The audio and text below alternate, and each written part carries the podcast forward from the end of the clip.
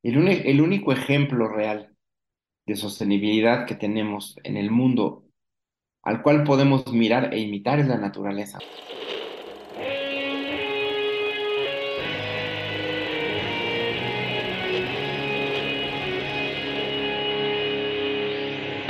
Bienvenidos a Volver al Futuro Podcast, donde platicamos con las mentes que nos impulsan a crear el nuevo paradigma de salud y bienestar, conducido por Víctor Sadia.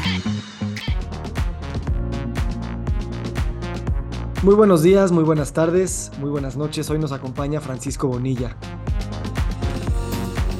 Francisco Bonilla es docente y socio fundador de la Universidad del Medio Ambiente y tiene más de 20 años dando clases en escuelas de arquitectura, ingeniería, diseño y responsabilidad social.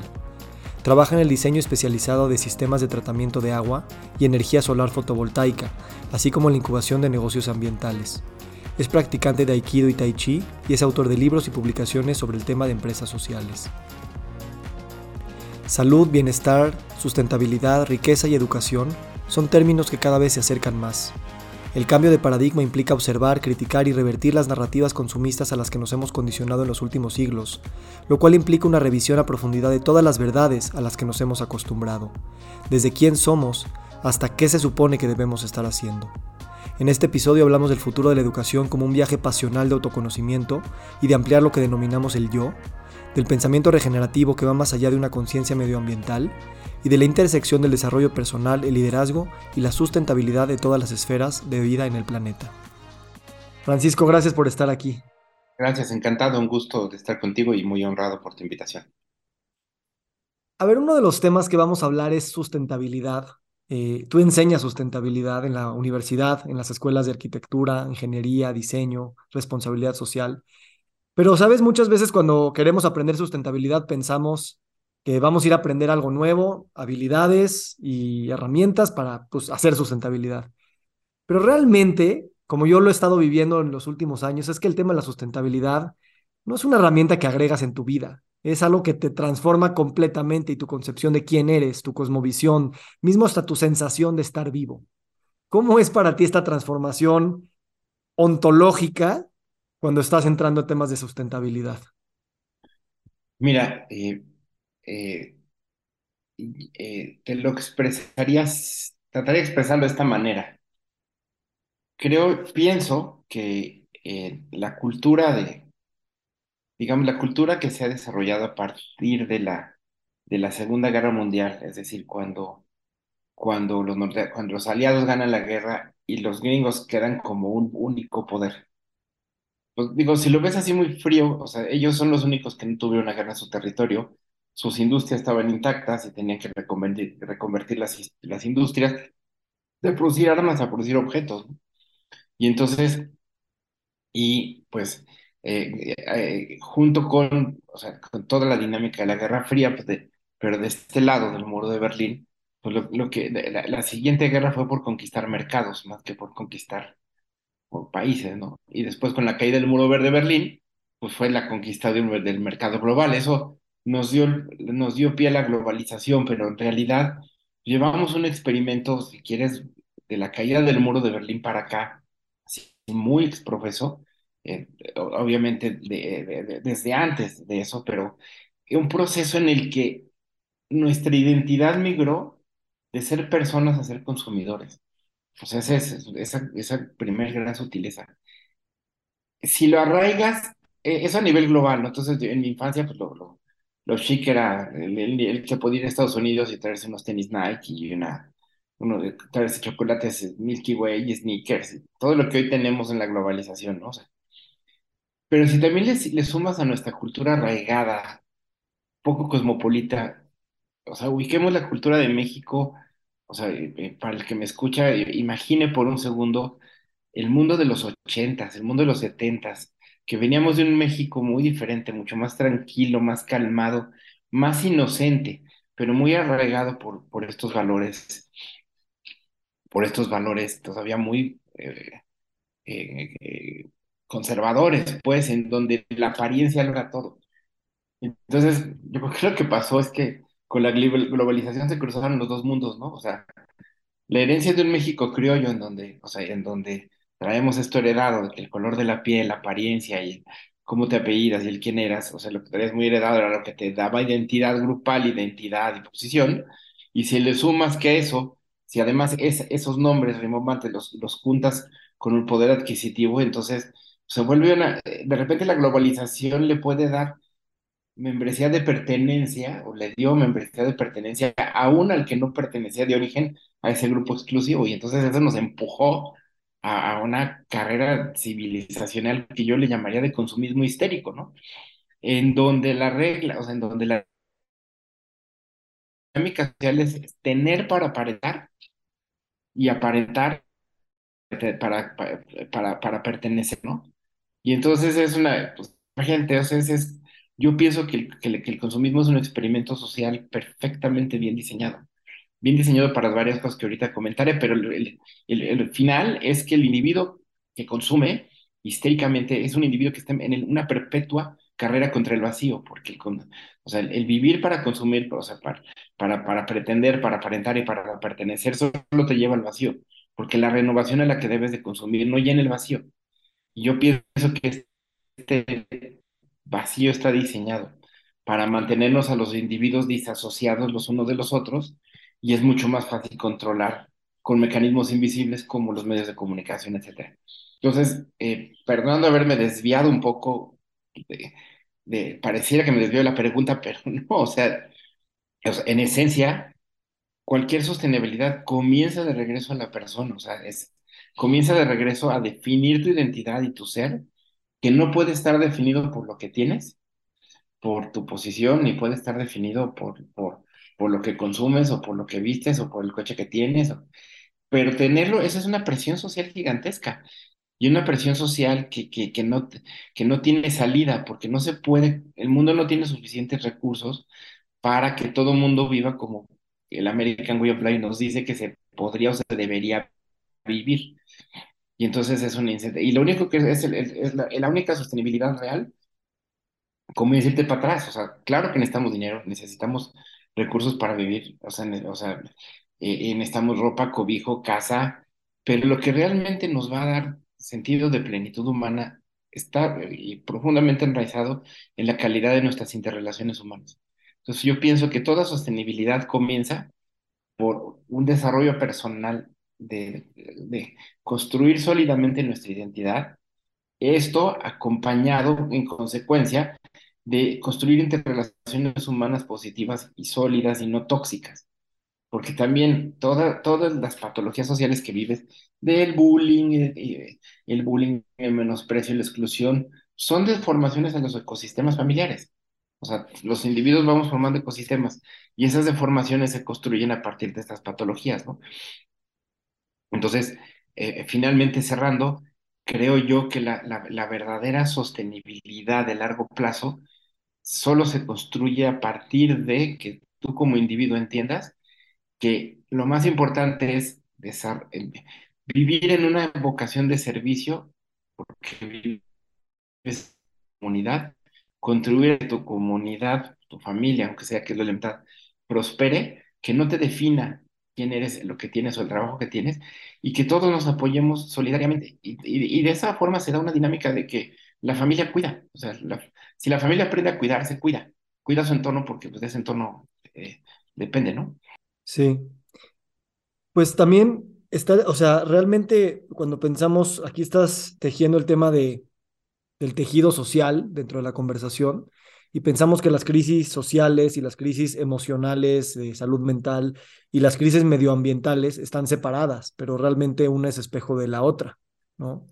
Como también esta cultura globalizacionista o globalizadora y consumidora y consumista también está de alguna manera disociando esa relación que tenemos con el entorno natural, que, que, que, que en última instancia y en primera instancia también somos nosotros. O sea, nosotros también somos esa montaña y ese árbol y ese recurso natural que estamos extrayendo del subsuelo, ¿no? Pero nuestra concepción y cada vez más a través del consumo y la comunicación que tenemos, pues no lo hace ver de esta forma. ¿Cómo, recalibrar que no nada más te estás cuidando a ti y cuidando a tu sociedad y tu círculo, como tú lo hiciste, sino cuidando, cuidando lo que tú también eres en el, en el planeta. Y entonces realmente es un tema egoísta, pero lo que cambia es el ego. O sea, el ego no eres tú solo como individuo, tú solo tu comunidad o tu raza o tu color o tu religión o tu nacionalidad, sino el yo, el yo que somos todos, ¿no? El yo se amplía, el ego se, se, amplía. ¿Cómo, ¿Cómo, lo ves tú? Mira, yo creo que es, eh, un asunto un poco de, de, conciencia. Más bien, la pregunta es cómo construimos una conciencia que te lleve a un entender las, eh, las realidades más profundas y complejas del mundo más allá de, más, más allá de la tridimensional convencional.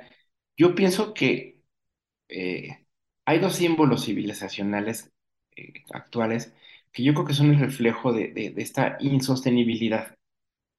Para mí el, el, más profundo es el, símbolo más profundo de, de in, insostenibilidad y de, y de, y de desigualdad es, es Santa Claus y la Navidad.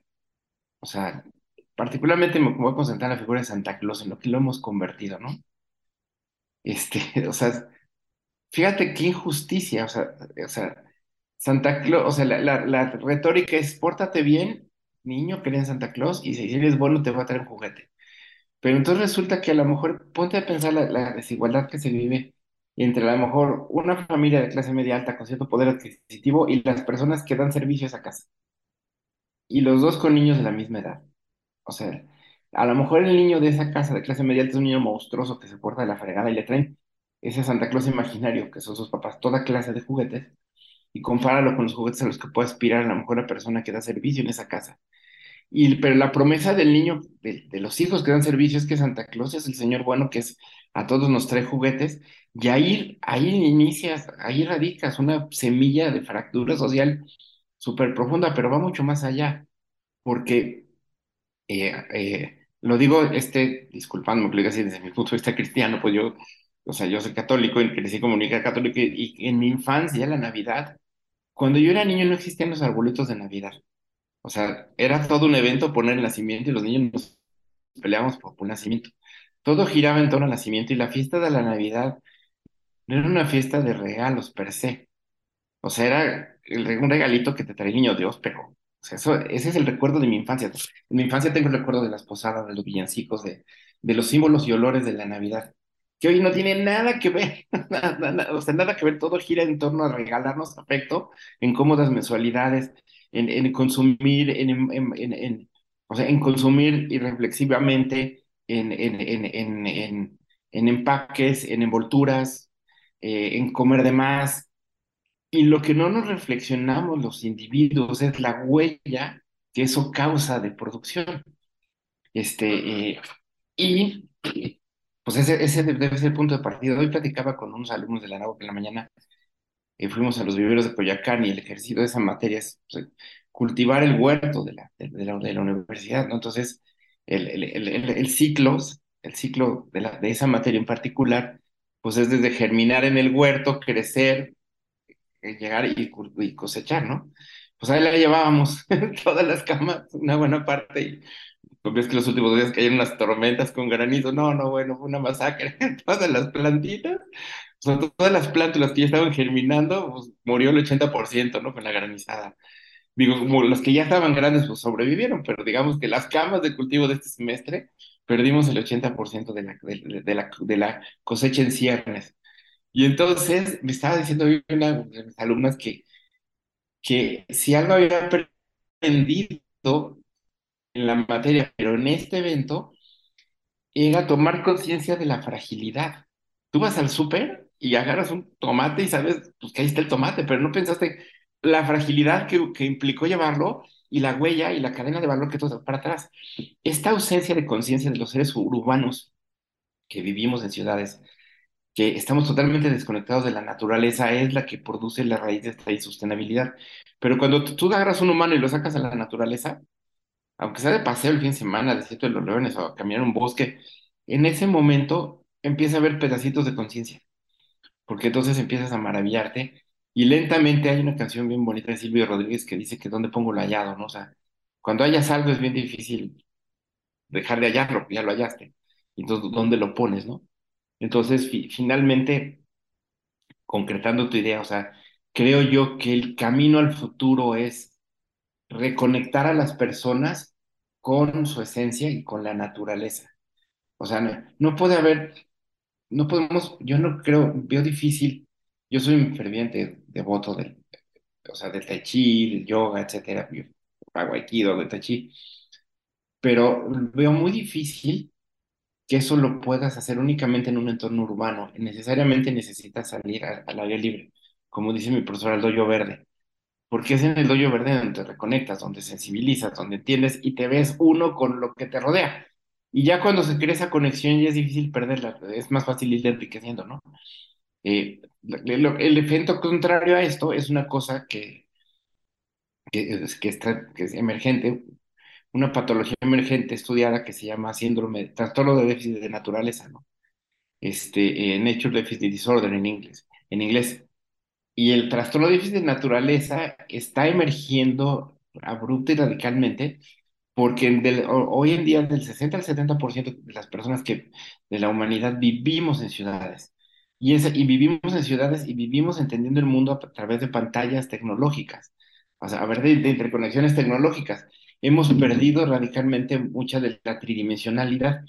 Y yo, y te insisto, yo estoy convencido que esto también es parte de este experimento social diseñado, que los individuos pasen más horas en, en redes sociales viendo Facebook, Instagram, encontrando identidad a través de un narcisismo irreal, o sea, de un narcisismo que creas de forma irreal en redes sociales y te creas una historia, una personalidad y una imagen deseable respecto de los individuos que socializan en carne y hueso y que necesitamos socializar y es en estas socializaciones donde encontramos identidad.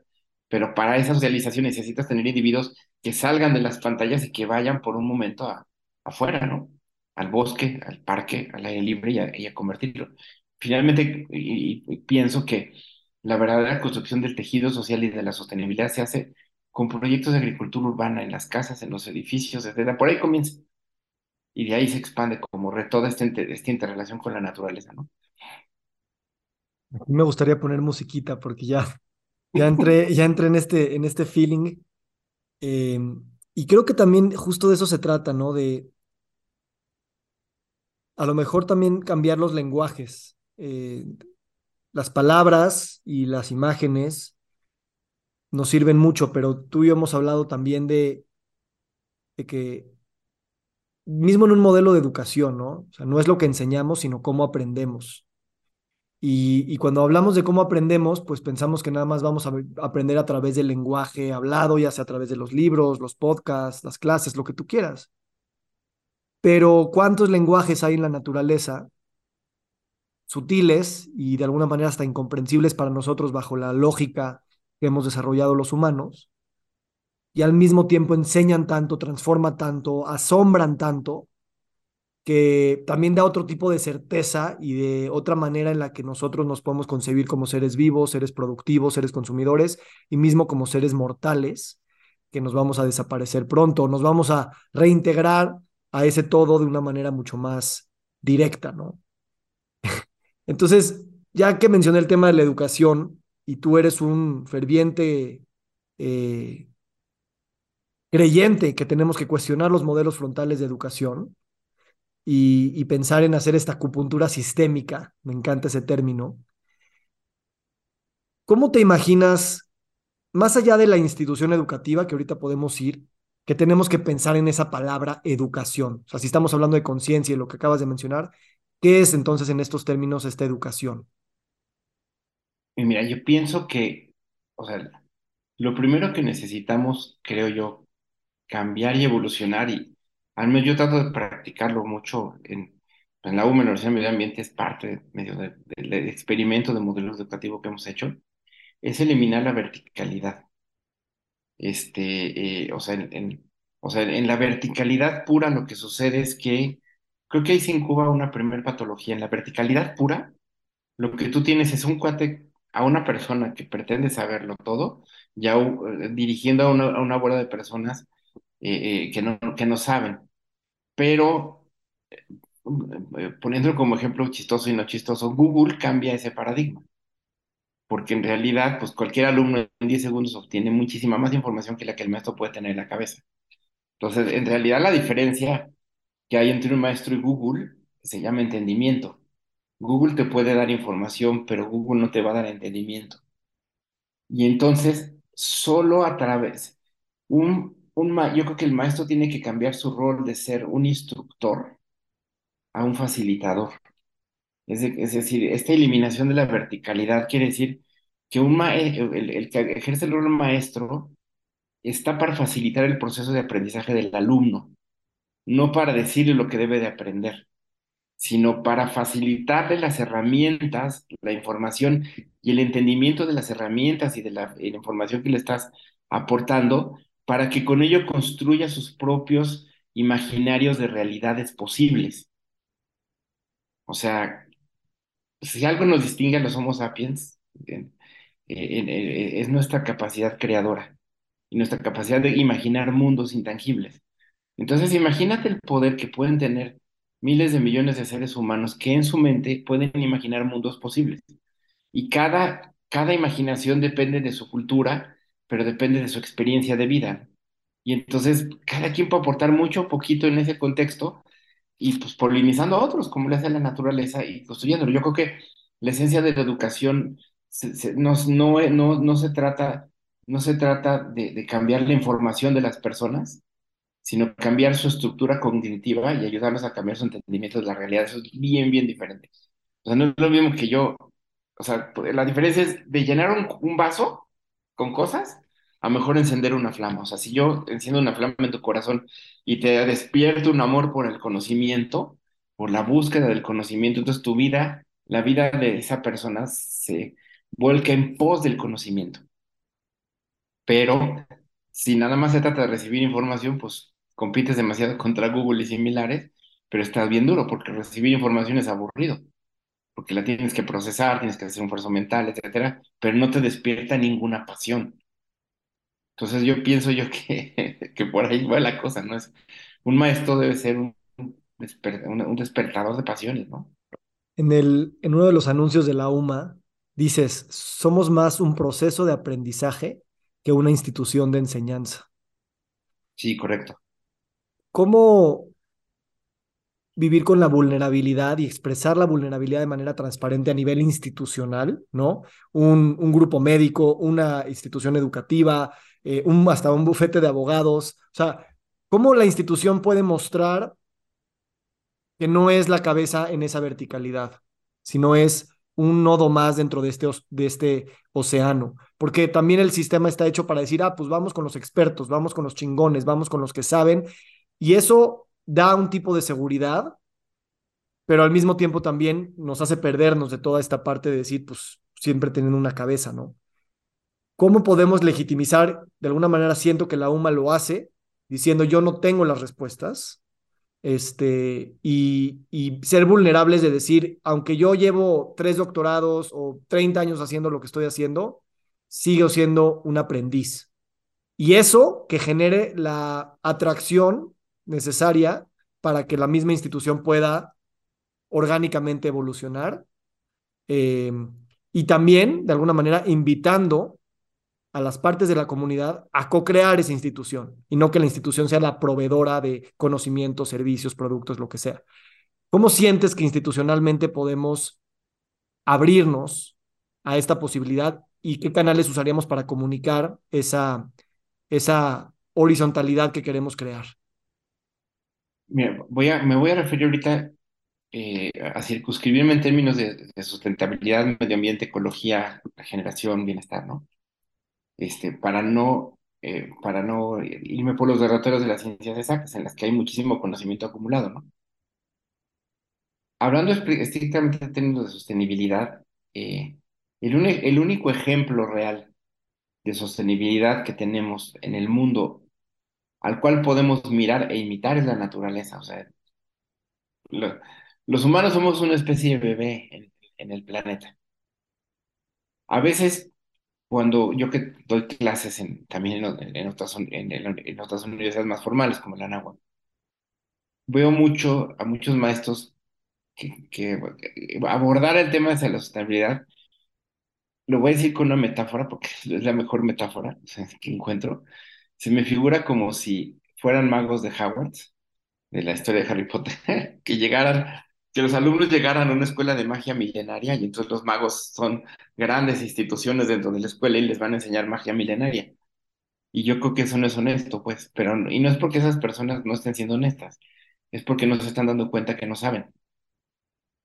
O sea, o sea, no sabes por qué nadie hemos construido verdaderamente una sociedad sostenible, sin injusticia, sin desigualdad, eh, que esté regenerando el medio ambiente. Hay pinceladas, o sea, hay experimentos exitosos que podemos mostrar, pero todos esos experimentos están sujetos a evolución porque son muy incipientes, o sea, son muy bebés.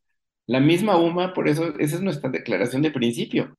Nosotros no sabemos, estamos aquí para ser el punto de encuentro de muchos que quieran aprender junto con nosotros cómo hacerle y cómo experimentar. Y por eso en la UMA nuestra metodología base de investigación activa sistémica es investigar, hacer experimentos, hacer hipótesis de investigación, correr esos experimentos en la realidad, aprender de ellos y luego replantear la hipótesis para entonces, y eso hacerlo en comunidad para que tú junto con muchos otros lo aprendes.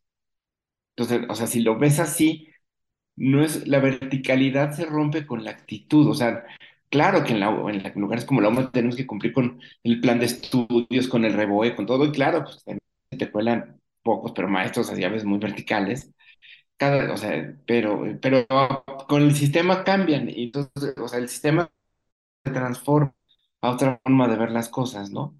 Eh, pero lo que sucede es que, eh, o sea, es que son dos cosas diferentes. Del siglo XX heredamos una educación basada en la información, es decir, una educación basada en que la premisa del aprendizaje se asumía como cambiar tu información y tus capacidades de actuar respecto de esa información.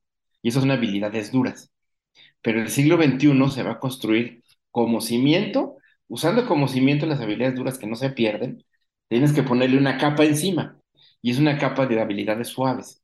Y las habilidades suaves tienen que ver más con los modelos de pensamiento y tienen que ver más con la actitud y tienen que ver más con la capacidad de poder plantear estos experimentos de investigación activa continuos para aprender, retroalimentar y seguir aprendiendo.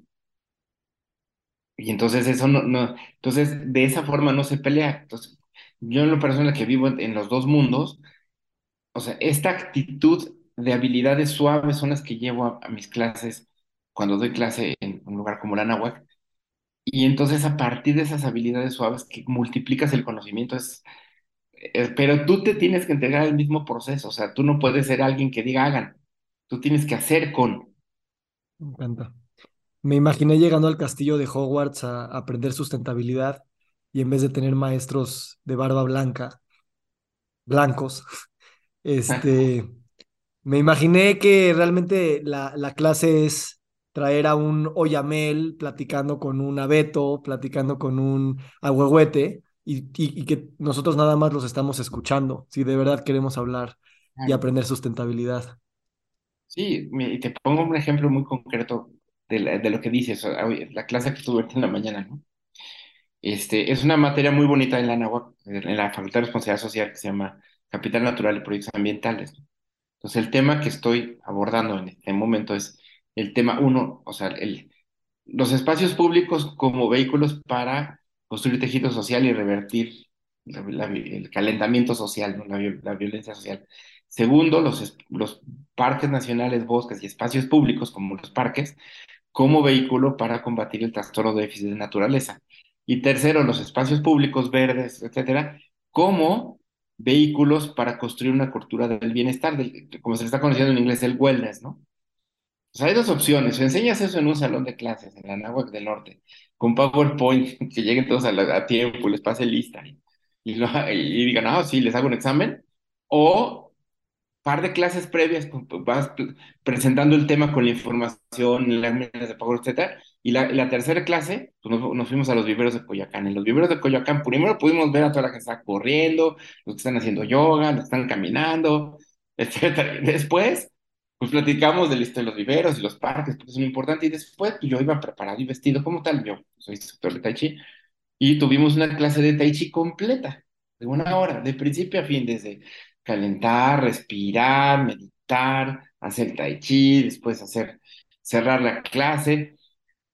Y entonces, eh, o sea, el, el, bienestar colectivo era tan grande que los alumnos no se querían ir. Ya acabé, ya te tengo que ir, tengo una cita con, con Víctor a la hora y cuarto, pero ¿qué es lo que sucedió? Que en este ejemplo específico, esos alumnos de responsabilidad social que van a acabar trabajando en corporativos, tenían que hacer programas de responsabilidad social, pues hay muchos corporativos que están agarrando la moda de poner wellness, pero como que no entienden por dónde. Para menos aquí ya les dice el cimiento de por dónde va. Lo que siga es que ellos empiecen a multiplicar eso que recibieron hoy como semilla, que lo vivieron en carne propia. No fue una idea teórica que se les platiqué y les dije, mira, aquí un señor, aquí hay un video de un señor haciendo chino, lo hicimos. Pero tú como maestro tienes que hacerlo, pues, o sea, tienes que ser un ejemplo imitable y, y, que cause inspiración, no nada más decir, hagan y ahí te quedas. O, eh, eh, eh, un segundo ejemplo, o sea, el con este mismo grupo en, do, dos semanas, no, en, en un mes, pues el tema son selvas, ¿no? Y, el cambio de selvas a monocultivo, particularmente, pues vamos a ir a hacer deseos el río. es el, claro, tú, que, yo como maestro me tengo que preparar físicamente para aguantar la bajada de una barranca a las lanchas y luego aventarte con el calor dos horas de descenso en río y siempre estar sonriendo y, y con entusiasmo y conteniendo, pues claro, pero la verticalidad se elimina así. O sea, en un lugar vertical puro le dices, vayan, ahí los veo y me platican cómo les fue. No, pues no. A veces la verticalidad este, es más cómoda, ¿no? Y precisamente ah, claro. de eso se trata, de que la incomodidad es parte de nuestra transformación y, legitimizarla. Eh, y empezaste a tocar temas un poquito de, calentamiento global, y hemos, yo creo, cometido un error científico, pero también estratégico y retórico, cultural y hasta político, de alguna manera de reducir la crisis ecológica eh, de temas de calentamiento global al tema del, del, carbono, ¿no? Como si centrando la, la atención en el dióxido de carbono es la única manera en la que podemos medir este tipo, de cosas y cómo reducirlas, ¿no? Pero, y, y, y de alguna manera también ahí radica el error estratégico, ¿no? Que Imagínate que si por ciclos geológicos se detiene el calentamiento global, no significa que nuestros problemas ambientales se, se, se hayan resuelto, ¿no? Entonces, ¿cómo, primero que nada, cómo tú piensas este tema del dióxido de carbono? ¿Hasta dónde sí utilizar esa conversación? Y por otro lado, que tú eres experto, o voy a decir, experto en no ser experto en, temas de agua. Eh, el agua a lo mejor puede ser uno de estos elementos que tanto retórica como estratégica, como científica y como sistémicamente, puede ser un buen elemento que nos espejee, eh, pues, el equilibramiento, si es que existe esa palabra, de pues todos los ciclos que, que existen de la naturaleza sustentable. Mira, este, eh, déjame, hago contesto, nada más hago una presión. La palabra que usé hace rato fue, hace rato fue calentamiento social es decir, el aumento de esta eh, efervescencia social, ¿no?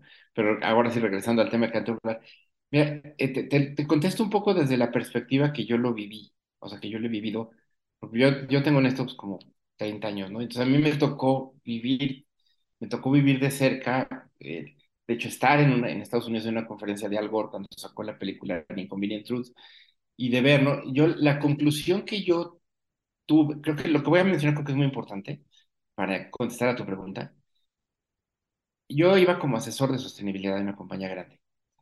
Y este, yo no sabía nada, pero pues, bueno, al menos lo aparentaba, ¿no? Pero yo iba como el asesor de temas de agua, sostenibilidad, y entonces fui estuve en un evento de las premieres de la película de Al Gore.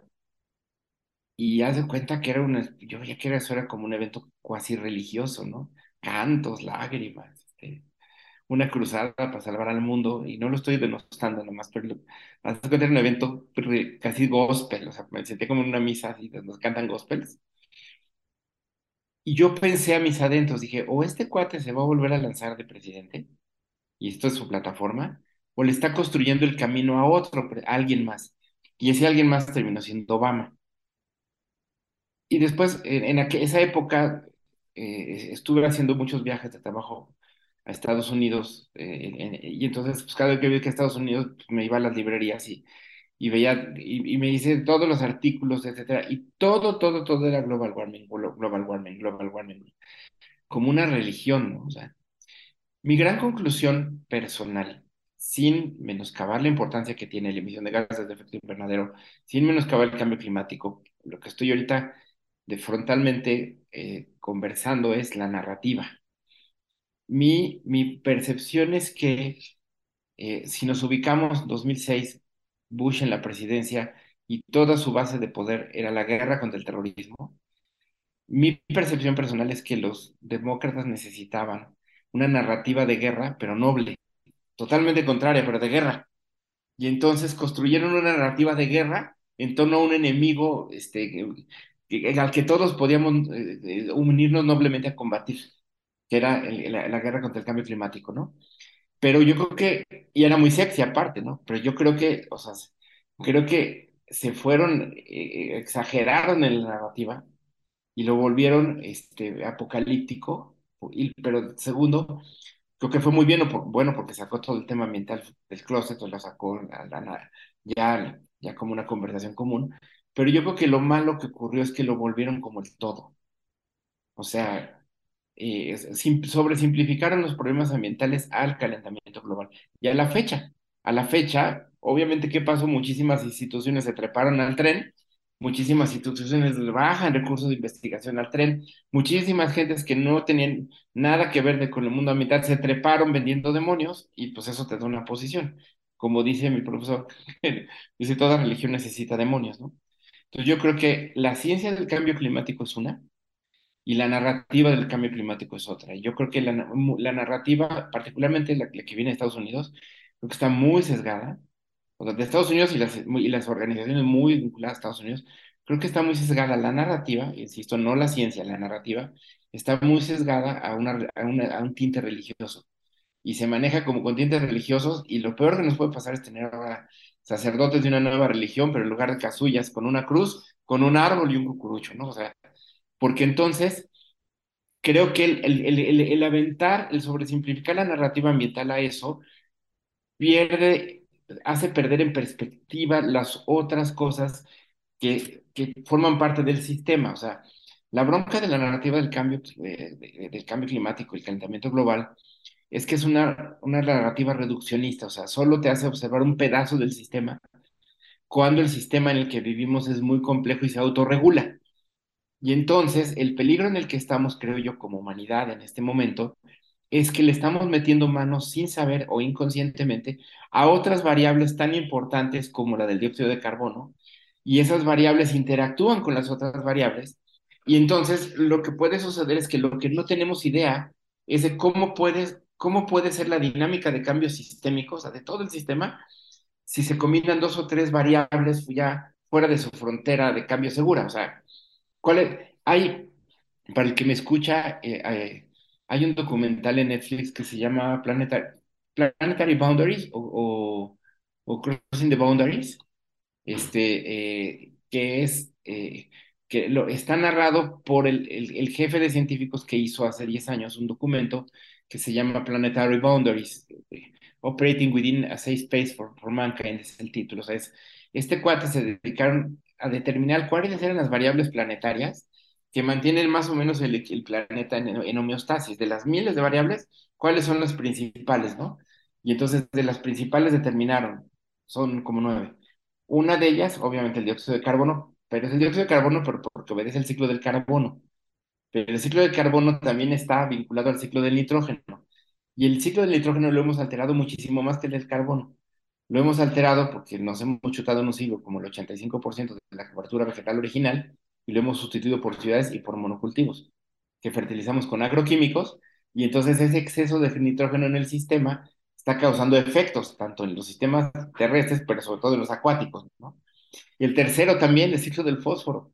El ciclo del fósforo que viene de las piedras, las rocas, que es parte de la vida, lo hemos alterado muchísimo con muchas cosas, entre agroquímicos, pesticidas, pero sobre todo con jabones y agua residual, bla, bla. El otro ciclo que, ya se conoce es el del ozono, bueno, no el ciclo, sino la variable del ozono. Ahora, el otro ciclo es el del agua. Pues cuando hablas del agua, podemos hablar del agua como abstracción, pero en realidad lo que está alterado es el ciclo Lo que hemos alterado son las condiciones para que el ciclo del agua se renueve en los lugares en donde su renovación trae abundancia a los ecosistemas. Y entonces lo que, lo que hemos hecho los humanos es que hemos creado un desbalance. Extraemos más agua de la que el sistema renueva y destruimos al sistema vivo que renueva el agua. Y entonces el desbalance se hace así. Entonces la única solución a la crisis del agua, además de muchas cosas, la solución de fondo es restaurar los sistemas vivos y después meterle tecnología como el uso de agua y lo que quieras.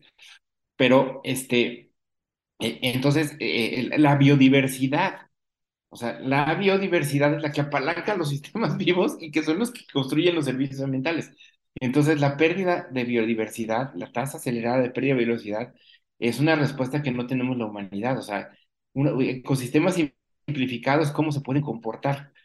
Y, y eh, los cambios de suelo, o sea, estos cambios de suelo de, de, biodiversidad a simplificación de biodiversidad. Entonces, si lo ves para entenderlo bien, pues hay que entender que, que, que, el, que, la emisión de gases de efecto invernadero corresponden a un ciclo, al ciclo del carbono, y que ese ciclo del carbono, junto con las otras variables, interactúa con la temperatura terrestre.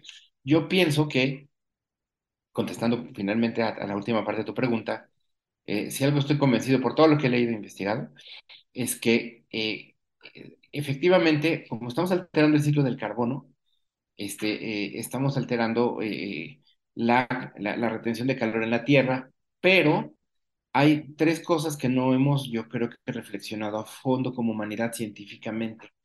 O sea, necesitamos entender la relación de la Tierra con el Sol.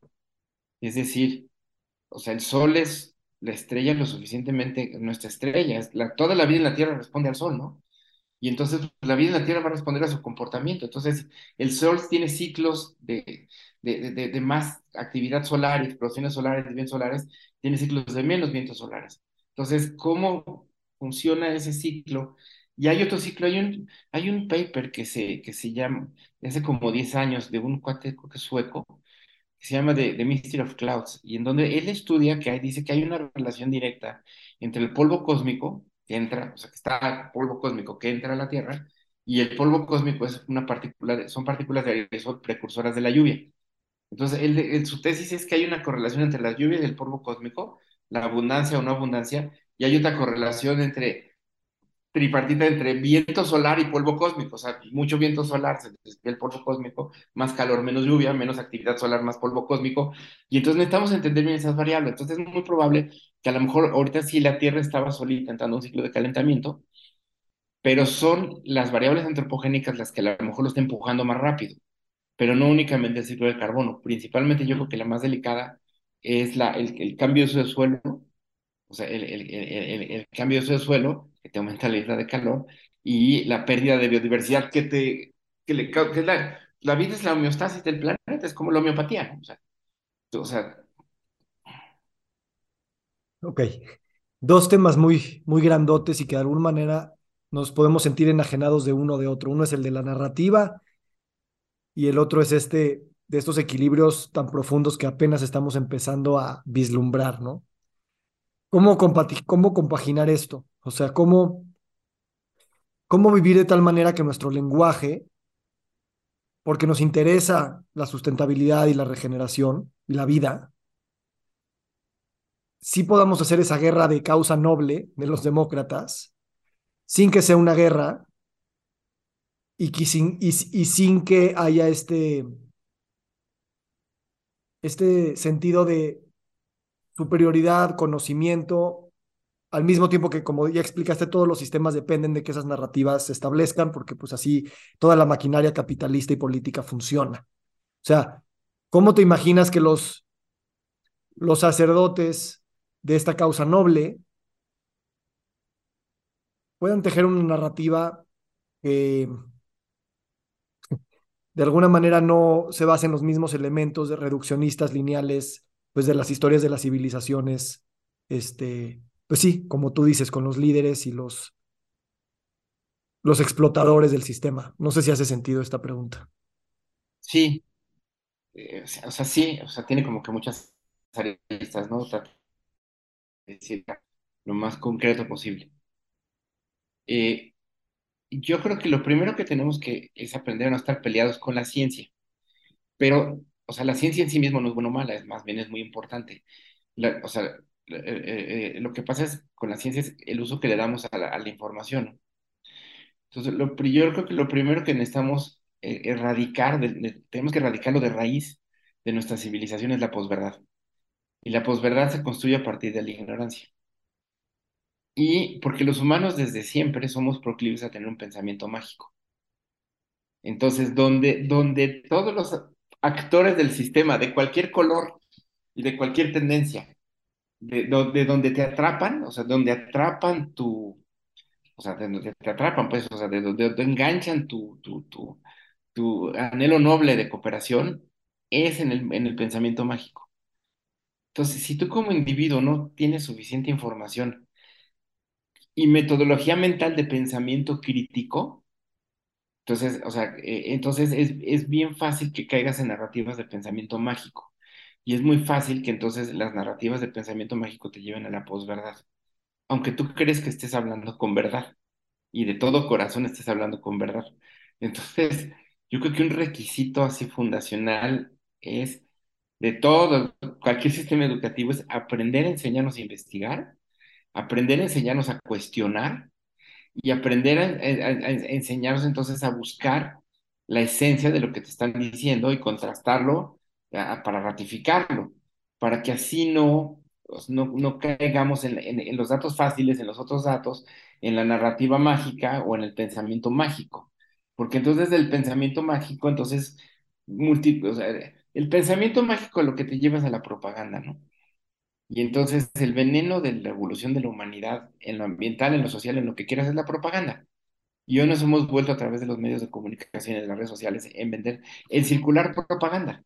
Circulamos toda clase de información sin constatarla. Y entonces lo que sucede es que las personas empiezan a formarse una imagen abstracta del mundo a partir de lo que sus mentes son afines de recibir. Y entonces empiezan a consumir más de lo que son afines, aunque eso no necesariamente sea cierto. O sea, eh, de, de- de hecho, de una, poniendo un ejemplo muy concreto, hay un libro buenísimo de Carl Sagan que se llama El mundo y sus demonios, en donde explica esto, y entonces él habla de, de que, de, que de, una familia, o sea, un caso real de una familia, en que, en que los papás le decían al niño que, pues, para controlarlo, ¿no? Que en el, que en el sótano había, vivía un demonio, y este, había un monstruo, y entonces el niño creció creyendo que realmente había un monstruo en el sótano. Cuando era grande, no, no bajaba al sótano y estaba lleno de todos porque allá había un sótano y entonces su narrativa era de crear demonios que vivían en los sótanos. Entonces, o sea, cuando lo que tenía que haber hecho esa familia era bajar, prender el sótano y constatar que no había el monstruo. Si lo ves bien frío, o sea, hay un caso interesantísimo que hace, hace un año y medio, ¿no? De, un, que en, en redes sociales circuló que había un culto, no sé, que era un culto de, demócratas o algo así, que era un culto demoníaco que sacrificaba a niños, ¿no? Y entonces toda la literatura que era una, en una dirección, entonces fueron unos cuates literalmente a tomar por asalto ese lugar y una pizzería que ni sótano tenían. Entonces, pienso yo que la, la clave es esa, o sea, es eh, más que, o sea, más que una visión reduccionista de A es una visión en donde eliminemos la posverdad y el pensamiento mágico a partir de un pensamiento crítico basado en el hábito de investigar, de cuestionarte, investigar y no dar por sentado todo, ¿no? Buscar, hacer mini experimentos de constatar ya cuando lo constatas y saber que esa misma constatación está sujeta a evolución, porque tienes información parcial, incompleta. El mundo es complejísimo para aprender, comprenderlo y absorberlo todo, ¿no? Sí. Uf, es una, una apertura de otra conversación, bueno, la misma, pero lo único que te diría es eh, cultivar entonces también el tiempo y la paciencia para ralentizar un poco la vida, ¿no? Porque precisamente la propaganda entra cuando no tenemos tiempo ni para constatar las cosas ni para sentirnos, porque estamos en prisa, estamos en sobrevivencia, ¿no? Y entonces es una paradoja y al mismo tiempo es una contradicción de, o sea, necesitamos detenernos para poder pensar de manera crítica, para poder actuar, pero al mismo tiempo no tenemos tiempo de, para detenernos porque pues todo el sistema está de esta manera, ¿no? cómo atreverse de alguna manera, porque yo creo que eso, eso, de eso se trata un poco, de decir, a ver, sí me voy a detener a checar estas cosas, sabiendo que a lo mejor todo mi sistema me está diciendo, no, no, no te puedes detener, estás, estás sobreviviendo y si te detienes te vas a morir. y, y, se vuelve muy filosófico esto también, ¿no? Porque entonces también es una concepción del tiempo, pasar a lo mejor del tiempo lineal a, a un tiempo circular o espiral. ¿Cómo lo, cómo lo tejes esto? Mira, yo creo que yo creo que son tres cosas, o sea, bueno, pienso, si, si hilamos desde tu, la, la primera pregunta de la conversación, de la sostenibilidad personal, en donde yo te decía que creo yo que la sostenibilidad se basa en romper este ciclo histérico de consumo, concentrándote en construir tu identidad. Eh, yo creo que la, la clave un poco de lo que dices tiene que ver, tendría que ver con dos palabras o dos conceptos. Uno en español, el propósito, ¿no? Yo creo que cada uno de nosotros necesitamos descubrir cuál es nuestro propósito. ¿A qué venimos a este mundo? Y yo creo que el propósito está vinculado con el rol que podemos jugar en el sistema positivo para colaborar con el sistema a, que el mundo sea mejor. A lo mejor en el lenguaje de mi padrino, aquí quiero mucho, me diría que el, el propósito está vinculado a que una vida debe ser un apostolado, no es una vocación de servicio. Ahora, pero te tienes que entregar a, a, buscar tu propósito y eso, eso no tiene definición de tiempo, es una definición de madurez.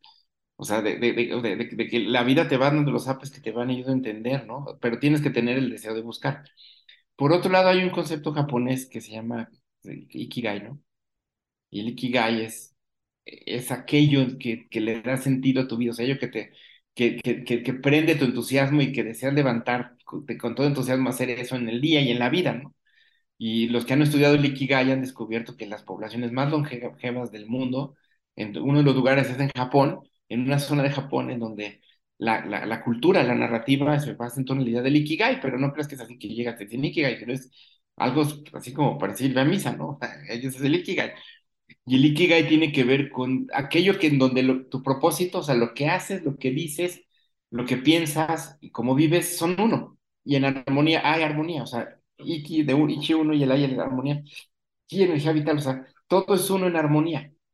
Entonces, eh, estamos tan acostumbrados, por ejemplo, a, a, pensar que nuestro valor es en trabajar para producir, para producir histéricamente, que pensamos que meditar o pensar, si dedicas una mañana a pensar y a meditar, te, incluso te sientes como que perdiste el tiempo, ¿no? Cuando a veces lo que necesitabas era hacer ese espacio para poner todo en perspectiva. Y entonces lo que produce se multiplica. Entonces pienso yo que, me incluyo, ¿eh? que, está, que, que, tenemos que, que eh, deconstruir. A mí me ha costado mucho trabajo en la vida de construir esa educación basada en el deber, en el, en el, en el trabajar así intensamente, etcétera. Que no que soy, me considero una persona muy, muy trabajadora, o sea, pero, pero basado en hacerlo para disfrutarlo. Y entonces al tratar de disfrutarlo a pesar de los problemas, entonces lo que procuro es que entonces un ikigai, porque esto está vinculado al propósito para el que yo creo vine a esta vida. Y yo, fi, finalmente, yo creo que es importante porque al final, pues todo se va a traducir si crees en alguien superior o no. O sea, supongamos que lo crees, pues el día de tu muerte a lo mejor te van a preguntar qué hiciste con los dones que te di, ¿no? Y no le vas a decir los enterré para que no se desgastara, ¿no? O sea, y le, si no, pues a lo mejor el que piense en la reencarnación es que pues, sí que existe al máximo posible en esta vida para que tu siguiente ciclo sea mejor. O si, o si no, pensarías que entonces al máximo maximizaste tu ciclo de vida, ¿no? Pero donde estoy convencido que la clave tiene que ver con que no, no podemos ser, ser, ser, ser seres aislados, concebirnos reduccionistamente como seres aislados. Somos, nosotros somos en sociedad somos en sociedad, interactuamos en sociedad, y yo creo que el vehículo energético se llama amor. Entonces, habrá que, será toda una conversión que es amor, ¿no? pero ese vínculo creador que crea realidades podría ser una manifestación de esa fuerza cósmica amorosa, ¿no? Sí. Sí, es, esta ha sido una conversación compleja que, que, abruma de repente y también confronta, y ahora lo, lo resuelves de una manera y no lo resuelves en términos de que deshagas el nudo, sino que lo, lo abrazas ese nudo, ¿no? Y, y no sé, yo no sé mucho de, de artes marciales, eh, de aikido y de tai chi, pero está esta idea, ¿no? De que a veces no es necesario utilizar la fuerza, ¿no? Sino es ir con el flujo de la energía, ¿no?